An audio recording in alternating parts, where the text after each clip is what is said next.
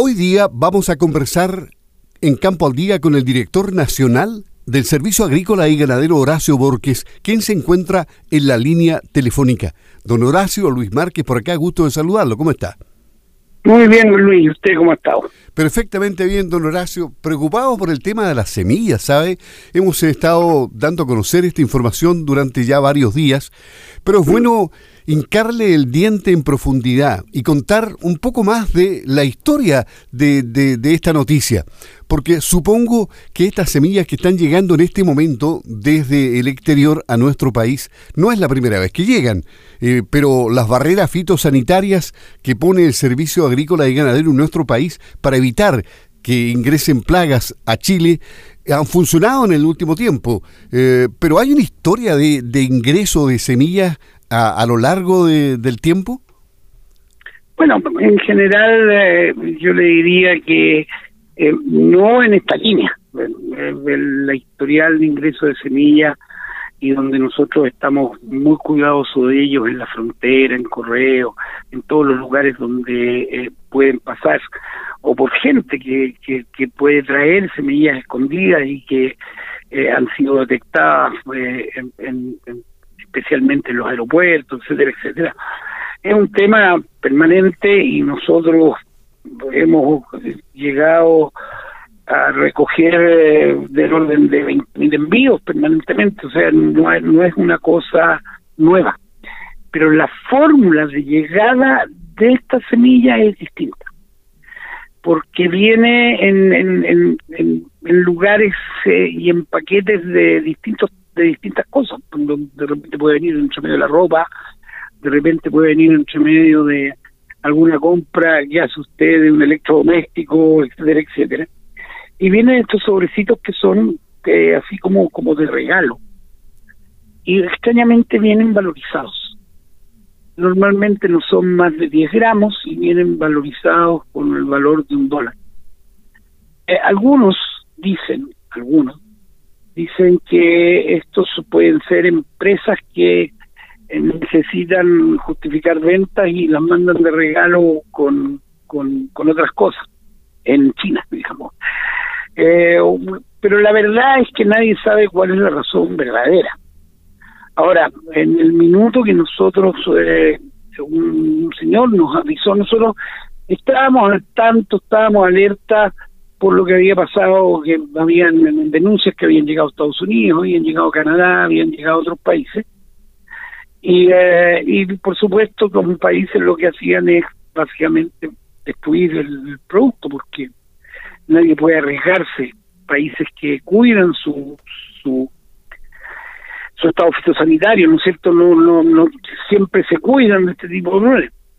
Entonces, cuando llegamos acá, cuando llegaron acá, eh, de inmediato cuando fuimos avisados de esta por un, gentil señor, eh, fuimos a buscar la semilla y nos dimos cuenta que eran los mismos paquetes que aparecían en otros lugares del mundo. Entonces eh, comenzamos a, reforzar, ¿no es cierto?, nuestro nuestra revisión en, en, en, en el aeropuerto, básicamente, que es como por donde llegan, ¿no es cierto?, estas cargas eh, pero usted comprenderá que revisar dos mil, dos millones, tres millones de paquetes es, físicamente imposible, digamos, ¿no? Entonces, pesan nuestras máquinas de rayos, pesan nuestros canes, eh, podían aparecer más. Y efectivamente, entonces dijimos, mire, vamos a avisarle a la población, vamos a avisarle a la gente que tenga cuidado con este producto porque nos puede producir dos problemas. El primer problema serio es que estas semillas que no están muy identificadas porque vienen de varios tipos, estamos haciendo nosotros ya, pusimos algunas en cuarentena eh, para hacer la revisión fitopatológica y, el conocimiento de qué producto es. Eh, eh, dijimos, esto puede traer un problema, ¿no es cierto?, fitosanitario, o puede traer un problema ecológico. Eh, semillas de, de plantas en general, flores, no tengo idea. O sea, que nos en, pueden hacer un perdón, cambio tremendamente peligroso también desde el punto de vista de nuestra ecología y de, de nuestra de nuestra eh, fauna y, todo lo que tiene que ver, ¿no es cierto?, con nuestros ambientes ecológicos que tanto hemos cuidado y que estamos tratando de cuidar cada día más. O sea, en, en, el mundo, le decía yo, en el mundo no han logrado determinar todavía cuál es el objetivo del envío de estas semillas y qué tipo de semillas son. Eh, en Chile tampoco. No, no, pues el objetivo no lo conocemos, hay especulaciones pero la mayoría opina y, por lo que han estudiado parecieran que fueran como regalos antes mandaban un monito ahora mandan esta cosa pero pero pero son varios tipos entonces para ir identificándolas eh, eh, los países han preferido ni siquiera identificarlas sino que lo, lo que han tomado como determinación es la destrucción la destrucción para no correr riesgo y, y, obviamente que esto sería una verdadera invasión de una flora eh, que no es autóctona y que provocaría, como decía usted, problemas ecológicos eh, en el país. Podría. Es que se usan. Eh, yo, yo no, no, yo soy más o menos viejón y me acuerdo, si bien no me tocó a mí, me acuerdo de la zarzamora. Y ah, ustedes en el sur se acordarán tanto como yo el tema. De ¿Ah? Francia creo que digo, ¿no? Claro, Zamora llegó a Alemania para hacer cercos, porque era muy fácil de controlar. Y mire lo que pasó en Chile. Se expandió terriblemente. Claro, y, se transformó en una maleza. Exactamente, y ya es endémica de Chile al final de cuentas. Y ya es endémica, hoy día ya es endémica. ¿Mm? Bueno, entonces, entonces, eh, eh, eh, esto no, eh, en, la escala que está ocurriendo ahora, nunca había pasado en Chile que, llegue este tipo de productos y, que causen preocupación. No, ahora nosotros ya nos hemos tenido algunas denuncias, pero tampoco es así que sea, hemos tenido cinco denuncias. Entonces tampoco es un, tema que, que, que para prepararnos para una guerra mundial. Pero claramente, ¿no es cierto? Lo que sí tenemos que hacer es tomar medidas eh, adicionales a las que tomábamos eh, hasta ya entender mejor cuál es el problema. Y en definitiva, por eso que le pedimos a quien le pase esto, que nos llame, que nos avise de inmediato eh, al Servicio Agrícola y Ganadero. Nosotros intentaremos hacer dos cosas. Una, eh, si, tienen la amabilidad, ¿no es cierto?, sin abrirlas, sin nada, de ir a entregarlas a alguna oficina del servicio, o si nos avisan, y yo le quiero dar un teléfono, el 2345 51100 Sí. Si quiere se lo repito. Por favor. 2345 1100 Está, está grabado ya y lo vamos a reiterar posteriormente, sí. No hay problema. Claro, o a un, a un mail, oficina.informaciones arroba sac.gov.cl Información importante, si gusta lo repite también. Oficina.informaciones arroba sac.gov.cl no se preocupe que vamos a rescatar esa información de la grabación y la vamos a estar repitiendo para los auditores de Radio Sago en los diferentes programas de tal forma de que se masifique y todos estén enterados de este problema que hay que parar y que no se transforme en algo más grave. Exacto. Y como le digo, o nos pueden ir a dejar estos sobres sin abrirlos, sin nada en la oficina del servicio, cualquiera de las oficinas del servicio, o eh, si nos avisan también existe la posibilidad que nosotros vayamos a retirarlas para destruirlas.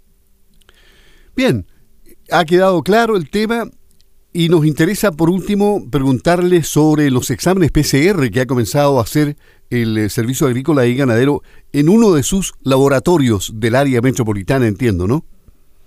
Así es. Bueno, em, esto es parte, ¿no es cierto?, de, del trabajo que estamos disponibles todos los organismos del Estado para, para ayudar al, Ministerio de Salud y a la salud del país eh, como Estado de Chile.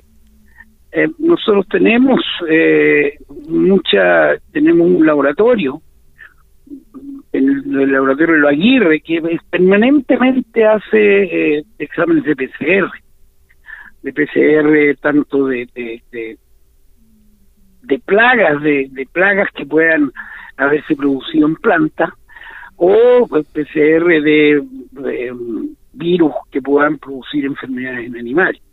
Estamos permanentemente haciendo este tipo de exámenes. Entonces pusimos a disposición del Ministerio de Salud y en este caso de la Seremía de Santiago, eh, nuestro laboratorio eh, como parte de la ayuda y de la cooperación eh, que tiene que tener, ¿no es cierto?, el Estado con su propio Estado. Claro. ¿Y ustedes, tienen, ustedes tienen más laboratorios? ¿Tienen más laboratorios en regiones, por ejemplo?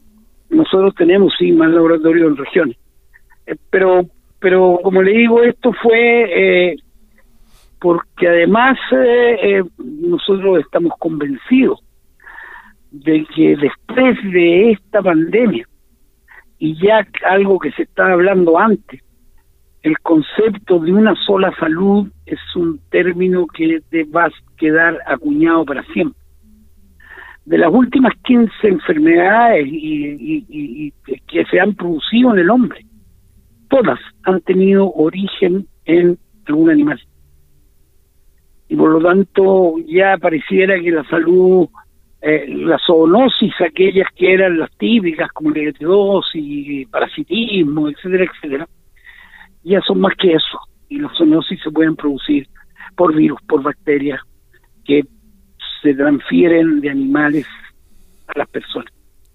Entonces nos parece que este es un concepto muy importante y que queremos dejar eh, al menos una marca con este tipo de cooperaciones y seguramente a futuro es posible hasta que tengamos laboratorios comunes.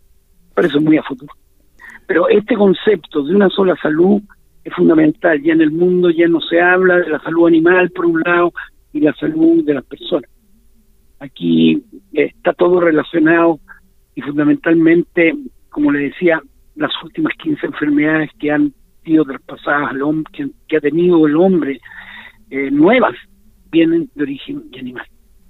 Interesante.